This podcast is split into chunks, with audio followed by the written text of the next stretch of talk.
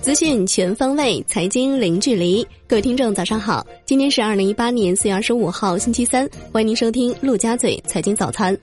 首先来关注宏观方面，国务院印发政务公开工作要点称，牢牢把握推动高质量发展的根本要求，大力实施乡村振兴战略，积极扩大消费和促进有效投资，推动形成全面开放新格局等重大部署。抓好防范化解重大风险、精准脱贫、污染防治三大攻坚战政策措施解读工作。海南、香港将在十方面开展合作，支持海南企业在港发行债券及银行贷款，鼓励海南企业赴港上市，支持琼方企业在港发展总部经济，支持琼方在港举办总部经济招商等活动，鼓励两地企业合作建立销售网络，互拓对方市场。央行周二进行三百亿七天期逆回购操作，当日无逆回购到期，净投放三百亿。十本多数下跌，隔夜品种再度上涨，涨一点二 BP，报百分之二点七三六零。来关注国内股市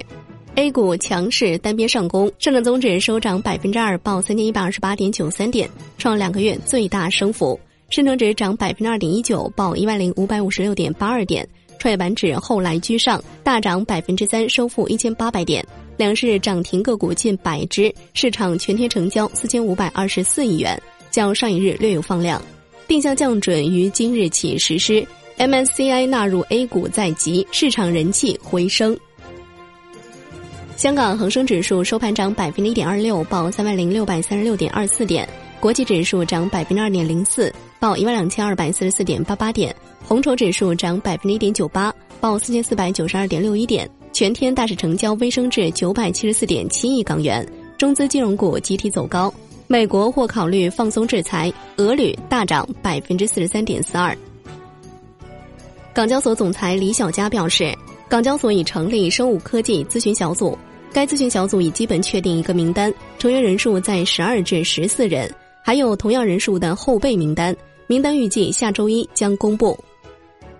中国证券网的消息，根据港交所发布香港上市制度改革的第二轮咨询结果，未有收入或盈利的生物科技公司、同股不同权的创新产业公司，以及已经在海外上市的创新产业企业，自四月二十八号起便可向港交所正式提交上市申请。中金所的消息，在风险可控的前提下，提升股指期货市场流动性，增强市场质量，恢复股指期货功能。满足投资者需求，推动实现银行、保险都入市。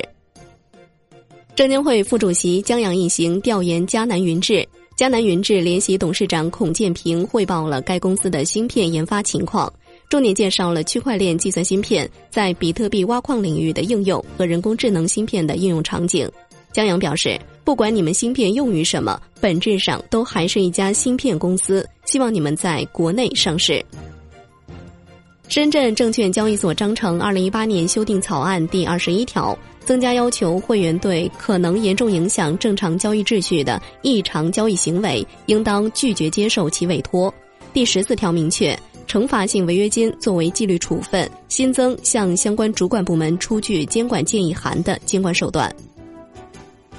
来关注金融方面，上海公安局官方微博发布。涉嫌非法吸收公众存款，善林金融法定代表人周博云等八人今日被批捕。经警方调查，善林金融通过推出各种不同期限、不同收益率的理财产品，吸收社会大众资金，形成资金池，供周博云等人任意使用，涉案金额六百余亿元。来关注楼市方面，长春加入限售大军。凡在三环区域内新购非家庭唯一住房（含新建商品住房和二手住房）的，两年之内不得上市交易，时间自合同网签备案或不动产登记之日起计算；二手住房自办理转移登记之后，两年内不得再次上市交易。限售令自五月二号起执行。来关注产业方面，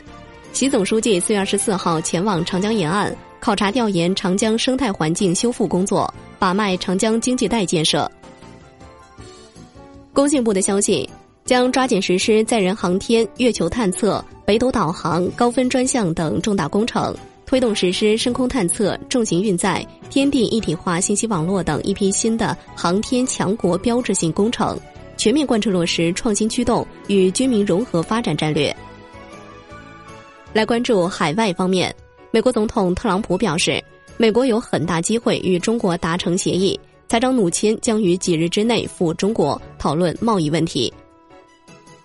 来关注国际股市。美国三大股指大幅下跌，道指大跌逾四百点，报两万四千零二十四点一三点，连跌五日，为二零一七年三月以来最长下跌周期。纳指收跌百分之一点七，报七千零七点三五点；标普五百指数收跌百分之一点三，报两千六百三十四点五六点。美国十年期国债收率突破百分之三，施压股市。卡特彼勒收跌逾百分之六，波音收跌近百分之三。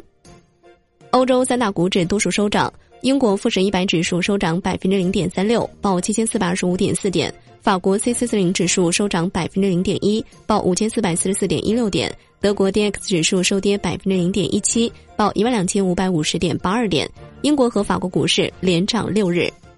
美国科技股多数下跌，苹果收跌百分之一点三九，谷歌 A 类股收跌百分之四点七七，亚马逊收跌百分之三点八一，Facebook 收跌百分之三点七一，微软收跌百分之二点三四。来关注商品方面，New Max 原油期货收跌百分之一点三四，报六十七点七二美每桶，创一周收盘新低，因对伊朗未来原油出口的担忧减轻。COMEX 黄金期货收涨百分之零点六二，报一千三百三十二点二美元每盎司，结束三日连跌。COMEX 白银期货收涨百分之零点六八，报十六点七美元每盎司。伦敦基本金属多数下跌，LME 期镍收跌百分之一点二三，LME 期铝收跌百分之三点六四，创半个月以来新低。国内商品期货夜盘涨跌互现，黑色系领跌。焦煤、焦炭、动力煤分别收跌百分之零点五一、百分之零点零五和百分之一点八五，铁矿石收跌百分之零点七四。再来关注债券方面，国债期货结束连续三日下跌，十年期债主力 T 幺八零六涨百分之零点一一，五年期债主力 TF 幺八零六涨百分之零点一二，银行间现券跟随期债波动。收益率尾盘下行幅度有所扩大，十年国开回券幺七零二幺五收益率下行四点二六个基点，报百分之四点四五；十年国债回券幺八零零零四收益率下行二点二六个基点，报百分之三点五七五。上交所中证登发布债券质押式三方回购交易及结算暂行办法，业务开展初期，三方回购的正回购方限于以下机构或产品：经有关金融监管部门批准设立的金融机构。公募证券、投资基金、商业银行的理财产品、担保品，按照债券类型、发行方式和债券评级划分为八个质押券篮子。最后来关注外汇方面，在人民币对美元十六点三十收盘价报六点三，较上一交易日涨四十四点。人民币对美元中间价调变一百九十五个基点，报六点三二二九，为三月二十三号以来新低。